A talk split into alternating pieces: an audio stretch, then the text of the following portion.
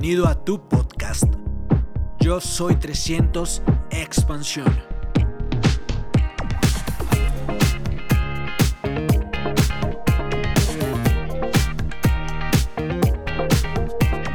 Eh, bueno, pues yo conozco a Gigi desde hace tiempo. Él tenía una novia, yo tenía un novio. Obviamente no resultó, porque si no, no estaríamos aquí, ¿verdad? y yo no sabía ni lo que él hacía. Eh, yo sabía que hacía Amway. Me acuerdo que una vez yo le pregunté a papi, papi, ¿te has oído algo de Amway? Y él, sí, esos son unos jabones, y yo no sé qué, mi papá era CPA. Y, y yo, pero tú llegaste ahí y me dice, ah, a mí me invitaron, pero yo nunca fui. Y yo lo único que pensé que era como un negocio viejo, porque él me dice que la, invitaron cuando yo era pequeña. Y yo dije, tiene que ser como un negocio bien viejo. El asunto es que, que pues nada, nos dejamos de aquellos respectivos novios. Y no, nos juntamos y fue bien gracioso porque nosotros como que, contrario a lo melancólica colérica que soy, no, como que no organizamos nada, nos juntamos, él venía también de ese, es- esa, esa administración duró como, como dos cuatrenios en la vida de él. En la mía fue un cuatrenio nada más. Y yo recuerdo que, que cuando ya nos juntamos yo le digo, mira, vamos a casarnos porque si yo te conozco muy bien no nos vamos a casar. Así que yo no pienso estar tres, cuatro años más con una persona para casarme. Si me voy a casar, me caso ahora. Y así bueno, nos tiramos, mira, con tenis. Y recuerdo que pues hacíamos muchos comerciales este juntos. Fue a partir de un comercial que nosotros nos juntamos nuevamente, que fue ese comercial, que fue una promoción que hicimos de turismo para, para España. Y pues, fíjate que no todo fue tan color de rosa. Después de casarnos, pues vivíamos cómodos, sí, cómodo un apartamento cómodo. ¿Verdad que sí? Nos acomodábamos bien en ese apartamento. Y entonces, eh, y ahí lo dejo, nada, y lo hemos pasado, a todo esto yo nunca supe lo que él hacía, hasta que, que me trajo una convención. Nosotros estábamos ya a punto de casar, y yo recuerdo que, que me vendió la idea de ir a Nueva York, no para una convención, me vendió la idea de ir a Nueva York nada más. No me dijo lo de la convención. Y yo recuerdo que cuando viajamos, salimos del JFK y yo veía Manhattan, lejos, y yo, pero no vamos para Nueva York, y él, no, vamos primero a una convención, y yo, y de me engañó este, me dijo que íbamos a ir para allá. Entonces fuimos y a, mí eso me impactó mucho. Me impactó porque venía del mundo laboral tradicional y yo recuerdo que estaban reconociendo un diamante y ver tanto festejo como a ti a lo mejor te pasó nuevo, el que está aquí por primera vez, que nosotros celebramos todo, hasta los, respiros y los tornudos los celebramos. Y a mí eso me impactó. Me dije, usualmente no, no celebran cuando una persona sube de, de empleo, de, se suben de, de posición, etcétera, etcétera. Y el, el espíritu y la energía que se vivía en aquel salón a mí me gustó mucho. De la parte mía, personalmente te puedo contar, pues yo vengo de un legado. Esos son mis padres, Iván y Emilia Morales, para quien pido un fuerte aplauso. Y yo, desde el punto de vista mío personal, pues entonces veía a, a papi que pues desde pequeño, o sea, yo me iba con él a vender productos cuando era venta puerta a puerta. Eh, yo cargaba los SA8 y entonces lo acompañaba a él, iba caminando las diferentes organizaciones y entonces él me ponía a mí a tocar la puerta, y entonces yo iba, tocaba la puerta, a veces no me atrevía, cuando la tocaba venía rápido para atrás y me paraba detrás de él, y él hablaba y decía que estaban haciendo una eh, colecta para, no sé, la asociación de no sé qué rayo, entonces vendía los SA8. Y entonces, inclusive donde yo vivo ahora, por ahí esas, esas calles eran, nosotros vendíamos eh, los SA8. Y entonces, viendo el- la comparación, porque papi había estado, ¿verdad?, antes en el negocio, y entonces me acuerdo que había pues, los, los líderes de, de ese negocio, inclusive un, diamante eh, que, que tenía bigote. Y, y entonces como que un diamante con bigote como que a mí no me cuadra. Y no es que los bigotes sean malos o los pelos en la cara, pero de donde yo vengo, mi papá siempre promovía que tú sabes que cuando uno era un empresario, la forma de conectar mejor con otra gente era eh, teniendo la cara limpia. ¿eh? Y entonces, pues nosotros adoptamos tener, eh, por eso nos afeitamos, tú sabes, y, a veces uno se va de viaje se deja los pelos en la cara, pero e- ese es mi, eh, mi crecimiento dentro del negocio. Y ese diamante, pues tenía, tenía bigote en la cara y como que no me cuadraba. Entonces, eh, Te digo esto porque te voy a enseñar otra foto cuando fue mi primera impresión de, de lo que era un diamante en este negocio. Aquí estamos en una actividad donde está Rich DeVos, que vino a Puerto Rico en el Enterprise. Recuerdo que estaba en el, en el muelle, el yate gigantesco. Y entonces tuvimos acceso a llegar a pararnos frente al yate. No pudimos entrar porque para entrar había que hacer eh, triple diamante, algo así. Eh, y entonces ahí, en esa actividad, lo conocimos, nos tomamos esa foto. Eh, imagínate yo con 8 o 9 años conociendo a Rich DeVos, así que esa ha sido mi influencia a través de, estos años del negocio. Este, esa es la primera vez que yo conozco a Tim Foley. Estábamos en la playa porque obviamente él había venido a Puerto Rico y tal y cual. Y entonces ahí es que yo veo, y yo me pongo a, ver a, Tim y lo veía tan cool y tú sabes, y, tan chévere. Y, y, decía, bueno, si eso es el diamante, yo quiero ser un diamante como esta persona, porque tú sabes, había visto que tenía todo lo que tenía, pero el nivel de humildad de ese hombre y la, la chulería y cómo él se preocupaba por la gente y cómo él hacía sentir bien a todo el mundo, incluyéndome. Una, pues a veces uno no le hace caso a los nenes, tú sabes, uno está ahí con los papás y, entonces la atención que él, a mí eso me marcó, ¿eh?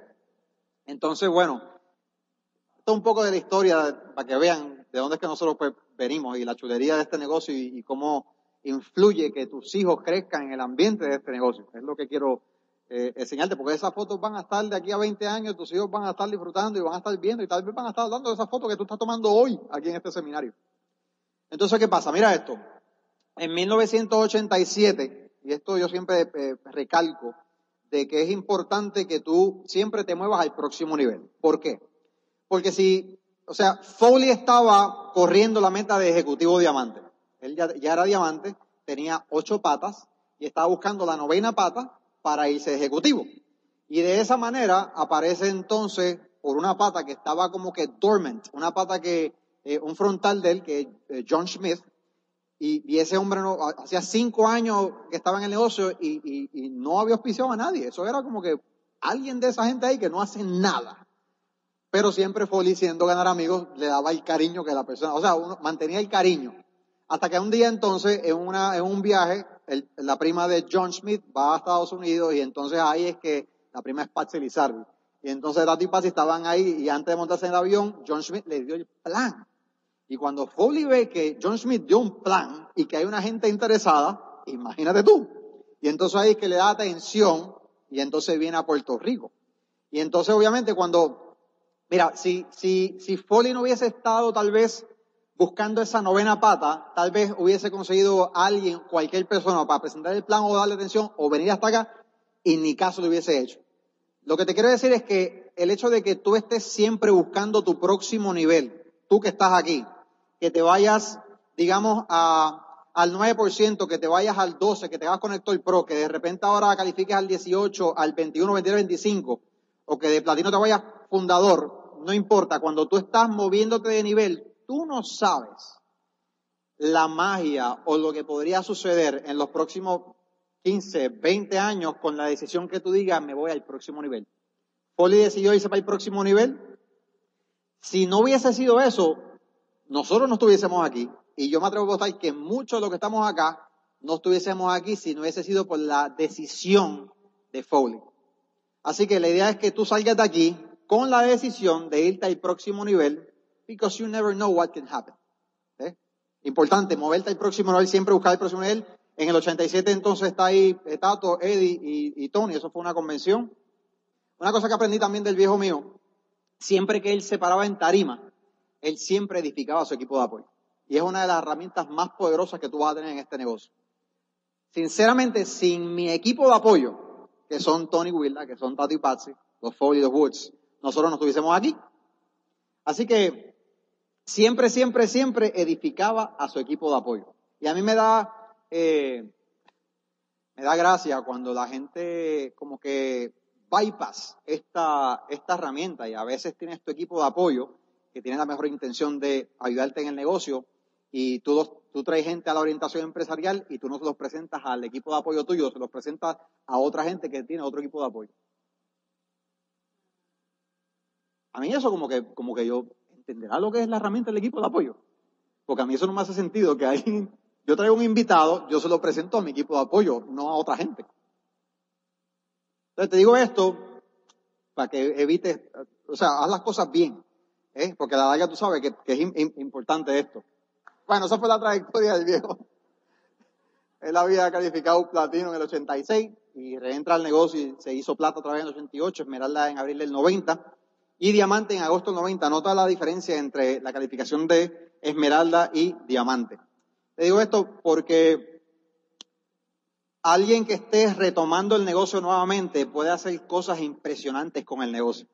¿eh? Lo, lo probó el viejo mío. Si tú eres un comeback, si tú habías estado en el negocio y tú regresaste al negocio, tú puedes batir récords, mundiales. Mi papá después de eso calificó diamante en 23 meses. En ese momento nadie había calificado diamante en 23 meses. Un comeback. Imagínate tú que eres un comeback con lo que ya sabes, porque la razón por la cual el viejo hizo esa calificación es porque él ya sabía lo que no funcionaba y cuando le promovieron el programa educativo y las actividades, lo que hizo fue que abrazó el programa educativo, se dejó llevar por el equipo de apoyo, empezó a edificar, a usar lo que se sabía que funcionaba y aceleró el proceso. Así que, si eres comeback, you know what you can do, ¿ok? Entonces, ¿qué pasa? Ahí estamos nosotros, yo trabajaba en la oficina, mi hermano trabajaba en una área de la oficina, yo trabajaba en la otra, y entonces pues ahí eh, buqueábamos las personas que vienen a, los seminarios en Puerto Rico, los pasajes, atendíamos a los muchachos cuando iban a buscar los productos, porque antes los productos no se ordenaban ni por teléfono, ni, tampoco podías ir directamente al centro de servicio. Es que ahora mismo todo este grupo hacía una orden, se consolidaba la orden. y entonces mi mamá se amanecía a 4 o 5 de la mañana poniendo las órdenes de todo el mundo con los bebés, con los bebés, con la cuestión. Y entonces sumaba y entonces que si este tiene tres potes, aquel tiene tres potes, son seis, pero podemos comprar la caja, este quiere dos más. Un rollo. Y entonces a mí me tocaba ir al centro varias veces al día a recoger las órdenes para entonces llevarlas, para entonces separarlas, para entonces repartirlas. Al día de hoy no tenemos que hacer eso. La gente va directamente al centro y si quieren poner la orden se la llevan a la casa. Imagínate tú, y en ese tiempo haciendo eso la gente calificaba platas, platino, tú sabes, esmeraldas y diamantes. ¿Qué podemos nosotros hacer ahora con toda la tecnología que tenemos a nuestro favor? It's amazing. Y ahí pues estamos. Y bueno, en el 95 eh, fue uno de los momentos más, mira, si tú nunca has perdido un familiar tan cercano como el viejo tuyo o la vieja, jamás vas a poder entender el sentimiento que uno siente en ese momento. En el caso del viejo mío, o sea, para mí papi era el héroe de la casa. Él era, yo cuando,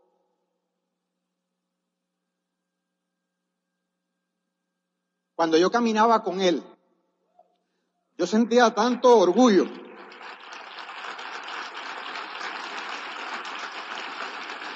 A mí, a mí el pecho se me quería... Siempre recuerdo la última caminata que tuve con él. Fue una convención, la última convención que se hizo él vivo. Y entonces nosotros salimos, mi primo, él y yo, a, comprar algo de comer a, un restaurante que había por allá. Y yo me sentía tan, ¿sabes? Era el mundo contra mí. Era no sé ni si, con palabras puedo expresar el, orgullo que yo sentía por el viejo mío. Entonces cuando, cuando esa noche estamos en casa y de repente llegan Tato y Tony, mi primo sube las escaleras y nos toca la puerta y me dice, mira, eh, Tato y Tony quieren hablar con todos nosotros. Entonces nosotros bajamos, eran como a la una y media de la mañana, a de la mañana, y cuando yo voy bajando las escaleras, y veo a, Tony y Tato con unas caras que yo jamás, jamás, la, expresión de Tato y Tony para, darnos la noticia a nosotros de que había, fue algo como que, que está pasando aquí. Y para mí yo entré en un momento surreal, donde esto realmente está pasando y me dice, acaba de pasar algo, yo pensé que había pasado algo con mami, y me dicen, tu papá acaba de tener un accidente y acaba de fallecer y yo me como que me volví loco, como que, como que no, no es verdad, yo tengo que arrancar, y me iba a montar en el carro y estaba como que loco, salía afuera y entonces estaba caminando buscando y, me aguantaron y te tienes que quedar acá y, tú sabes, y, y, fue un momento demasiado de fuerte, sobre todo cuando tú tienes 19 años. Un año después, mi mamá había estado batallando con ese cáncer por mucho tiempo. Yo creo que una de las cosas que la mantuvo a ella de ese año y medio de vida a casi nueve, diez años más, fue, mami era muy espiritual. Mami se aferró tanto a lo que él era, tú sabes, la oración y, la iglesia y, demás, y encima de eso, la asociación con la gente del negocio, porque esto es una asociación positiva. Ven, muchas veces estas enfermedades, no es todo el tiempo, pero muchas veces, si tú estás en un ambiente positivo, tú puedes tal vez eh, manejar ciertas enfermedades, nada más con la forma en que tú piensas. Hay otros factores que no vamos a entrar, pero, pero eso a mami le ayudó. Y de repente, ese año cuando pasa lo de papi, que mami estaba en el carro con, con él, y ella me contó que ella se salió del cuerpo de ella y regresa otra vez en el accidente. Mi papá iba manejando, había un caballo en la carretera, él trató de esquivarlo y entonces el carro se barre y había una patrulla policía y con la patrulla le da el poste de la puerta a él y ese poste queda en el mismo medio del carro. Así de fuerte fue el, el impacto y le desprendió la vena, la aorta. Mi mamá sale y regresa otra vez y se encuentra con este rollo. Pero de mami yo aprendí, de mami yo aprendí lo que era ser una mujer eh, con una fe increíble, ¿no? Y, y, y de repente ella decir, bueno, ya es, el amor de la vida de mami era papi. Al papi ya estar en, en mejor vida, ella dice, bueno, pues déjame entonces yo ya, eh, como quien dice, trascender. Ella decide hacerlo. Y entonces, ¿qué pasa? En ese año que estuvimos, mami, papi eh, trasciende en el agosto del 95 y mami en agosto del 96.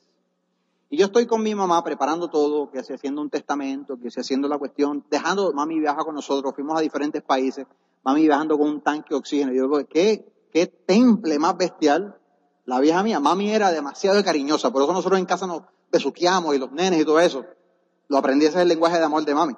Pero a la vez nos enseñó que era una persona tan y tan fuerte emocionalmente. Amazing.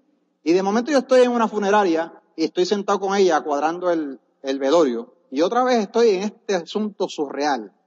Y mami había escogido la caja, el traje y yo, con 20 años, yo realmente estoy haciendo esto. Yo estoy con mi mamá. Ella está diciendo que la caja blanca porque, porque le gusta el color blanco y este traje y está.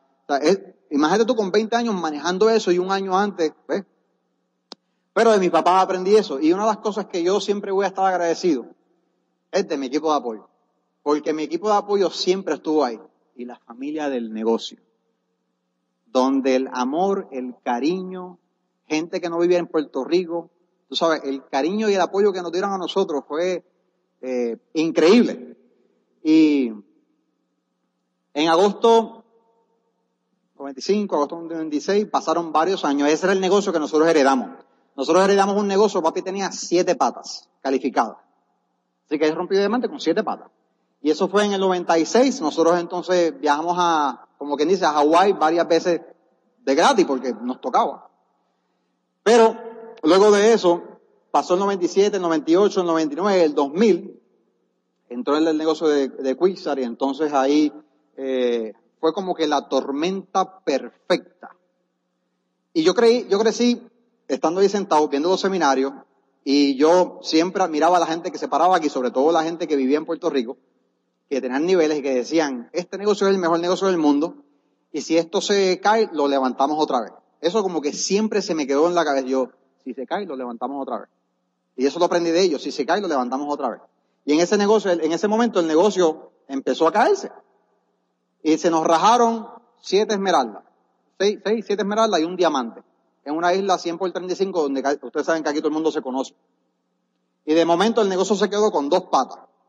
Y entonces uno salía y uno le presentaba el negocio a la gente, le decían, pero si es tan bueno, ¿por qué este que era esmeralda está afuera y por qué este que era diamante está rajado? Entonces eso fue una batalla campal. ¿eh?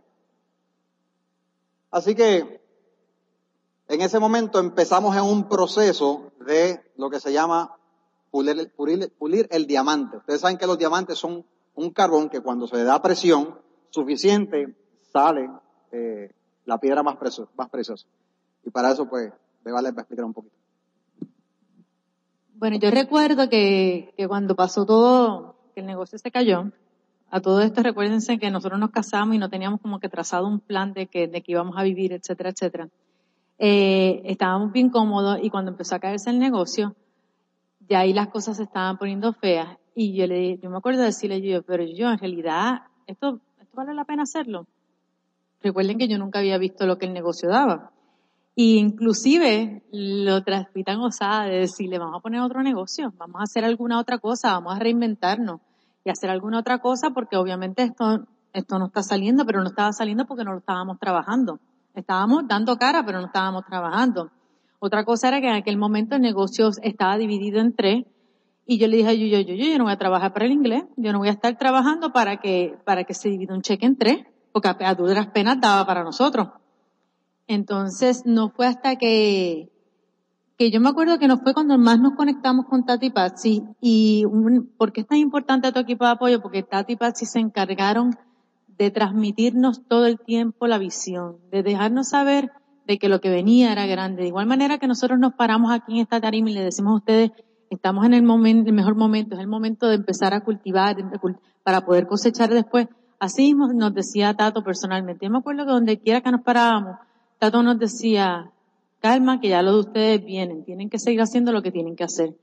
Y para veces yo me acuerdo que, me molestaba que decía, claro, para ti es bien fácil porque tú tienes tu negocio. Eso era lo que yo pensaba. Pero no fue hasta que, que yo salí embarazada de Rodrigo, que ahí fue que yo le dije a yo que aquí Aquí ya esto lo tenemos que, tenemos que poner las cosas como, son. Ahí se afloraron los dos caracteres de nosotros. Y yo le dije, vamos a poner la casa en orden, porque yo no voy a estar trabajando para el inglés.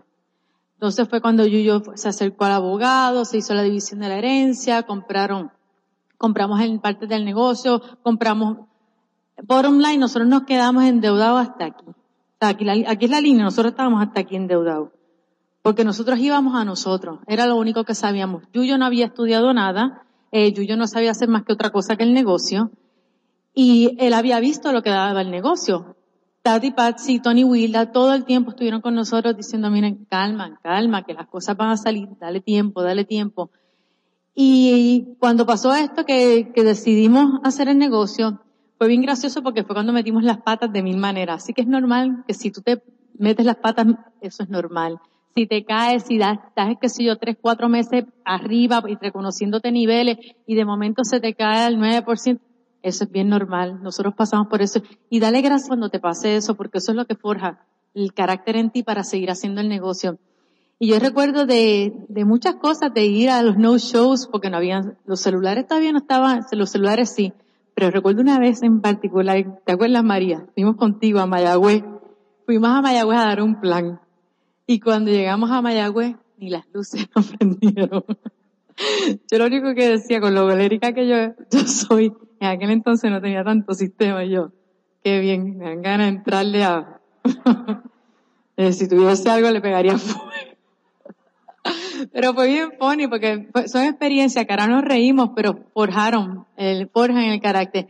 Esa era una OE de nosotros. En la OE de nosotros escasamente habían 15 gatos. Eh, era un saloncito del Caparra que era de los saloncitos más abajo, yo creo que ahí donde ponen a la gente que hace catering cuando hay actividad grande, porque era un saloncito bien chiquito. Y, no mentira, ese fue, primero fue en Caparra, ya ahí teníamos como 20 personas. Nos movimos de salón. Entonces, yo recuerdo que, que todo el tiempo la visión, la visión, la visión, la visión. Tato nos decía, sigan trabajando, sigan trabajando. Recuerdo en una ocasión, y con esto les dejo a yo que yo me acuerdo preguntarle a Tato, Tato, dime la verdad, dime la verdad, en realidad este negocio da, vale la pena seguir trabajando porque le dábamos y le dábamos y no pasaba nada, y le dábamos y le dábamos y la gente, pues, imagínate, la gente diciendo, ustedes sí, sí, le va muy bien, pero todavía siguen en el apartamentito viviendo, o la casa de nosotros se tardó un montón para colmo en, en, en arreglarse porque pues, 20 cosas que pasaron. Y yo me acuerdo, Tato, de decirme, ustedes van a estar viviendo una vida que tú ni te imaginas. Y eso a mí se me quedó aquí. Y efectivamente, pasó, pasó y el trabajo fue pagado.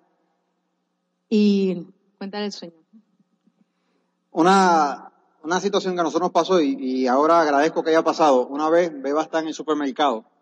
O nosotros, como dijo Beba, nosotros apostamos a nosotros. No había ingreso, el ingreso estaba, tú sabes, eh, nivel dos patas, o sea, éramos platinos, fundadores, vamos. Y entonces la situación estaba muy precaria. Beba no, nunca había pasado esa situación porque donde viene, venía ella, tú sabes, papá siempre proveía y demás. Yo una vez, eh, en un momento recibo una llamada y Beba está en el supermercado donde nosotros hacemos compra. Y entonces ella estaba llorando, bien alterada, eh, tenía la compra entera puesta, tú sabes, ya como que cobrada, y pasaba una tarjeta y no, y no, no cobraba, y la otra y tampoco. Y entonces me llama, tú sabes, yo no sé si tú puedas, eh, uno como hombre, que tú te sientas con la impotencia. Supone que tú provees en tu casa, yo me sentí con una impotencia de, de, de ¿qué yo hago? Y en mi mente dije, esto no puede seguir sucediendo. son, son momentos en tu vida que van a pasar que son puntos de inflexión. Abraza eso. Todos aquí estamos pasando por diferentes momentos. Pero estás puliendo el diamante, es lo que te quiero decir. No desistas. Tú sigues enfocado haciendo lo que te toca porque eventualmente si tú sigues trabajando y trabajando este negocio, vas a salir de eso. Y entonces estoy yo soñando y estoy soñando con papi. A veces yo tengo esos sueños así, sueño con el viejo y con mami y me hablan y me dicen cosas y yo lo que hago es que hago caso. Y, estoy en un salón de clase, mi estoy yo solamente con mi papá, es como decir, papi, esto es una pizarra que hay aquí de clase, es un salón de clase, papi, y tiene aquí la pizarra atrás, tiene un traje gris, eh, corbata roja, camisa blanca. Yo estoy sentado aquí haciéndole preguntas al viejo. Y le estaba preguntando, ¿y, qué hago con el carro? Porque nosotros habíamos arreglado el carro del accidente. Y entonces me dice, véndelo. Con lo cual yo lo vendí, de ahí saqué un dinero para poder sobrevivir un poco de tiempo más. Qué bueno que lo, lo vendí. Y entonces, estando consciente en el sueño que él no está, le puedo hacer las preguntas, le estoy preguntando a él, papi, el negocio va a ser igual que cuando tú estabas. Y él me dice, sí, y más grande aún. Sí, y más grande aún. Y yo digo, ¿cuándo va a pasar eso? habían 20 gatos en un seminario. Y él me contestó, ¿cuándo los esmeraldas pongan el negocio en su corazón. Yo me despierto y estoy pensando, ¿qué me habrá querido decir papi? Porque todos esmeraldas no están abandonando, abandonando el negocio, no están en el negocio. Pero agarré la creencia, que es lo que te estamos transmitiendo a ti, de que esto es posible.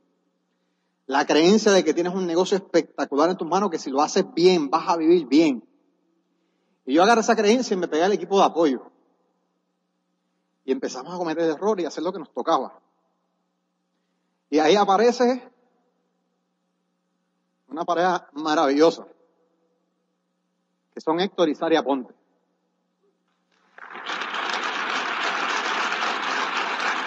A través, a través de una pareja, porque es que tú nunca sabes cuál es el propósito tuyo. Él ya no está con nosotros, Nestalí Petra.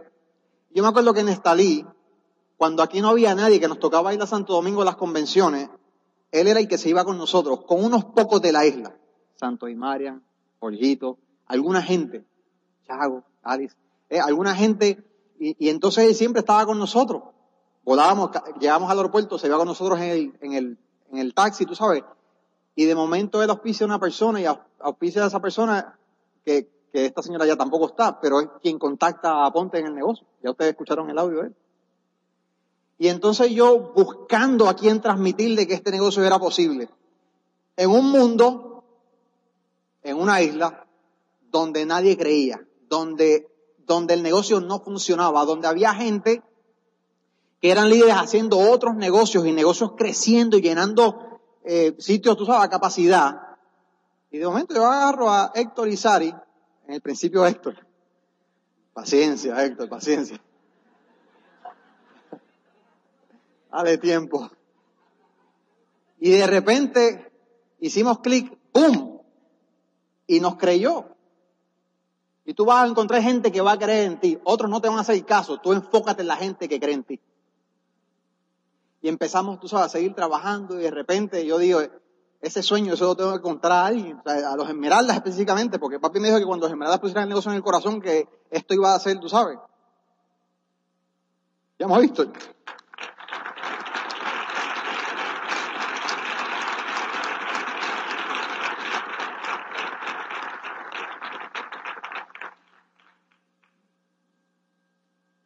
Nos, juntamos en un Starbucks. Nos vimos a un café y le estoy explicando el sueño a Víctor. Porque mi misión era contarle a los esmeraldas, tú sabes lo que... Y al final que le explico todo eso, y digo, bueno, ¿y qué vas a hacer? y como que lo pensó un poco, pero se sembró la semilla. Y delante de toda esta gente les quiero decir que gracias por creer. Gracias. Ustedes son parte de este mercado.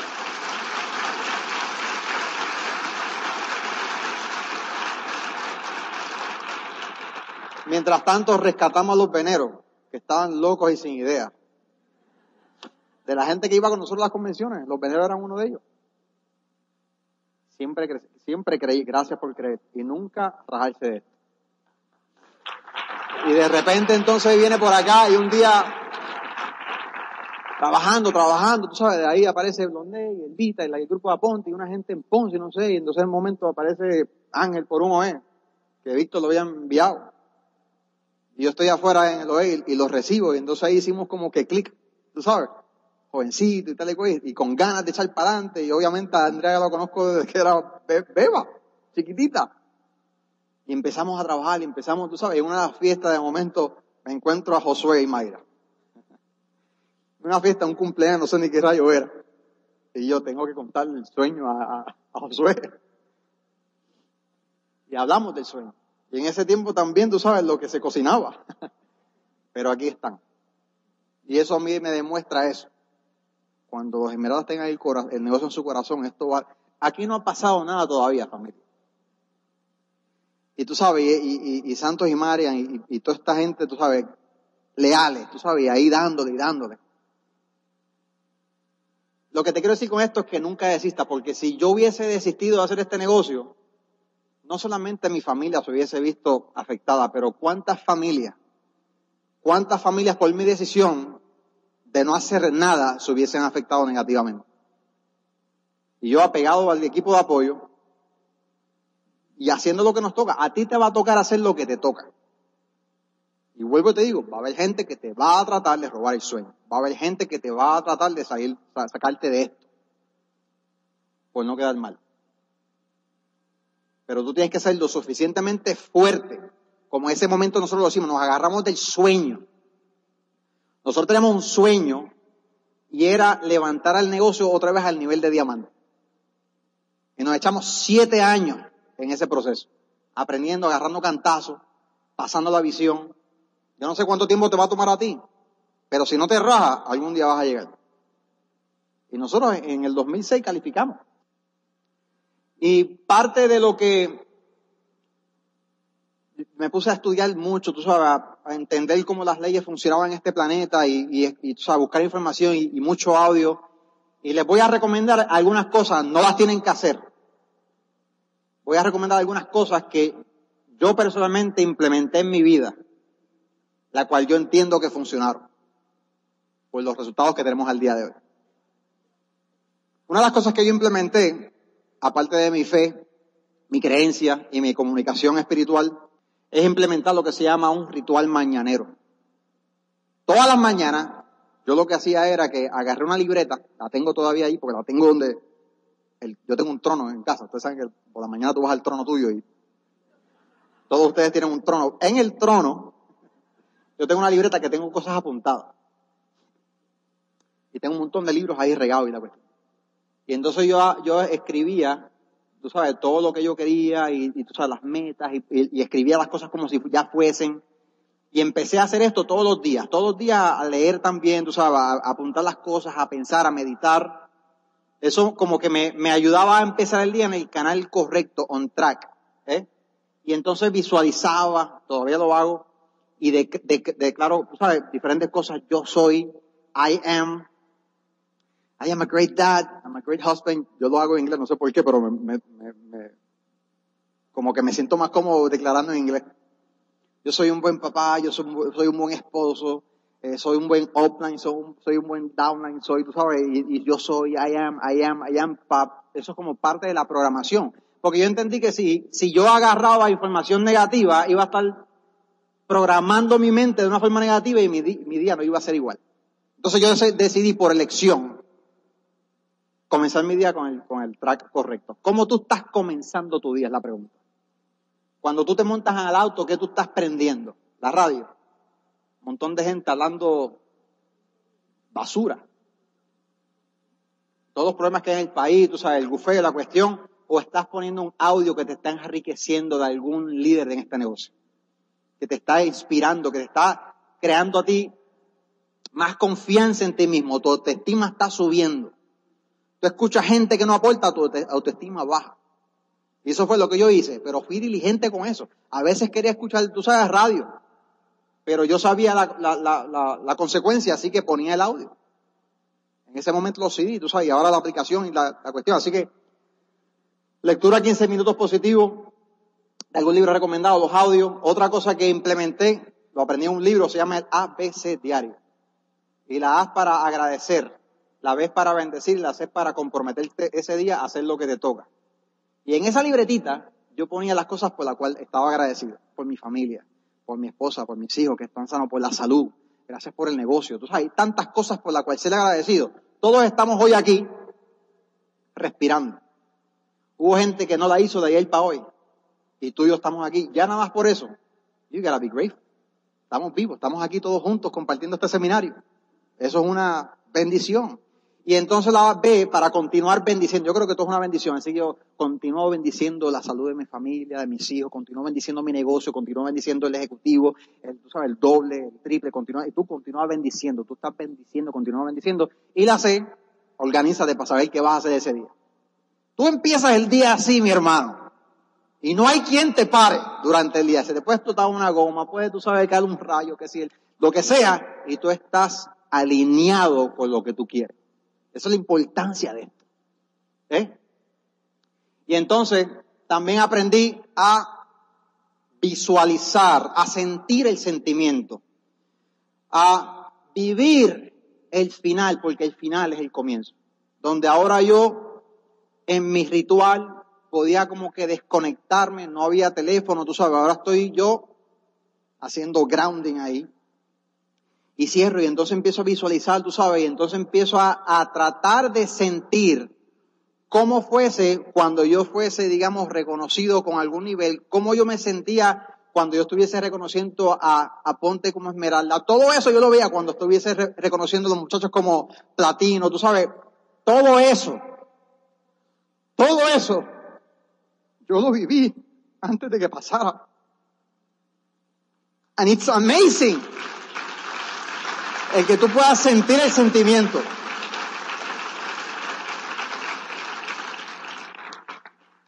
Aprendí también que cuando tú quieres cualquier cosa en la vida, tú tienes que alinear los pensamientos, pensar positivo, obligarte a pensar positivo. A veces viene un, pensamiento negativo a mi cabeza y yo hago como los Jedi. ¿Se acuerdan los Jedi que venía Obi-Wan cuando está los Stormtroopers le hace, le hace, así y le dice lo que van a decir como que no, no están aquí o lo que sea. Y yo hago eso. Cuando viene un, pensamiento negativo, yo cancelo eso. Y hago el movimiento, haga así, cancelo eso. Viene un, pensamiento negativo, cancelo eso.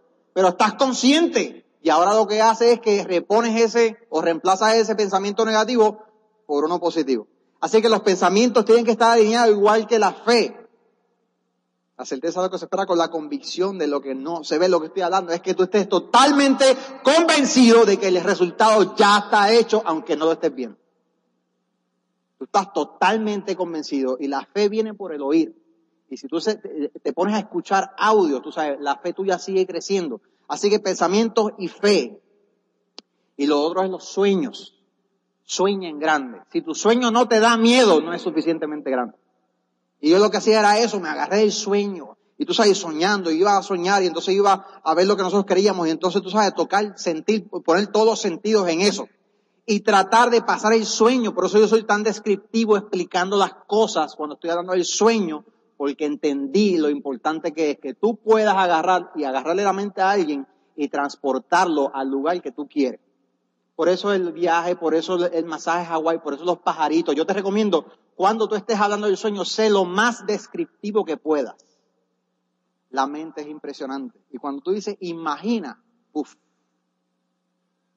Y hay veces que terminaste un plan y el sueño ni, hablaste de él. Y es lo más importante, la gente se va a llevar lo último que tú digas Y si lo último que tú digas, ellos montados en un avión o en la, en con la familia o en la casa que ellos quieren, tú sabes, monta el sueño eh, customizado a esa gente y llévalos ahí.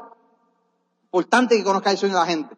Así que pensamiento, fe, sueño y palabras, también aprendimos de que todo lo que tú digas por tu boca tienes que tener mucho cuidado. Hay poder en la lengua. Dicen los, textos antiguos que la vida y la muerte están en la lengua. Así que, ¿qué tú estás diciendo? Este negocio no crece, la gente se me sale, este- esto yo no sé qué va a pasar. Estás declarando lo que te está sucediendo.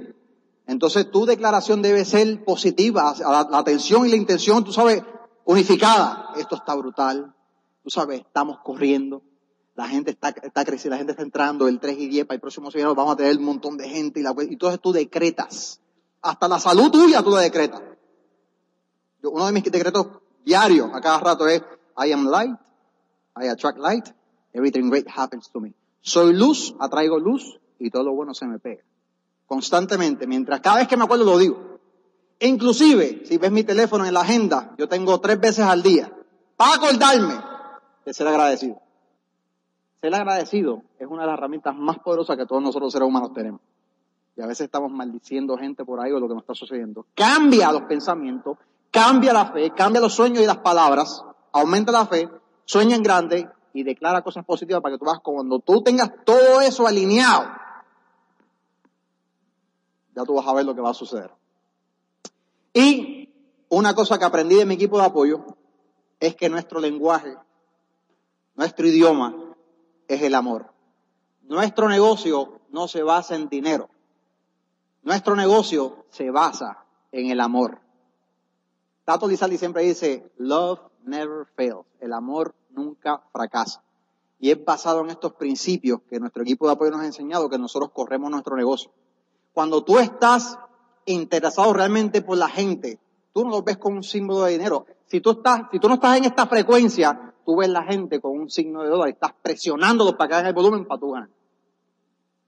Y la gente al final se da cuenta de eso y después no quieren estar contigo. Cuando tú amas a la gente y tú te preocupas por la gente y los quieres y los amas, porque somos una familia, una familia confiable, entonces la gente empieza a querer estar contigo y empiezan entonces a estar todos a la misma frecuencia y tu negocio va a crecer a niveles que tú nunca has visto antes.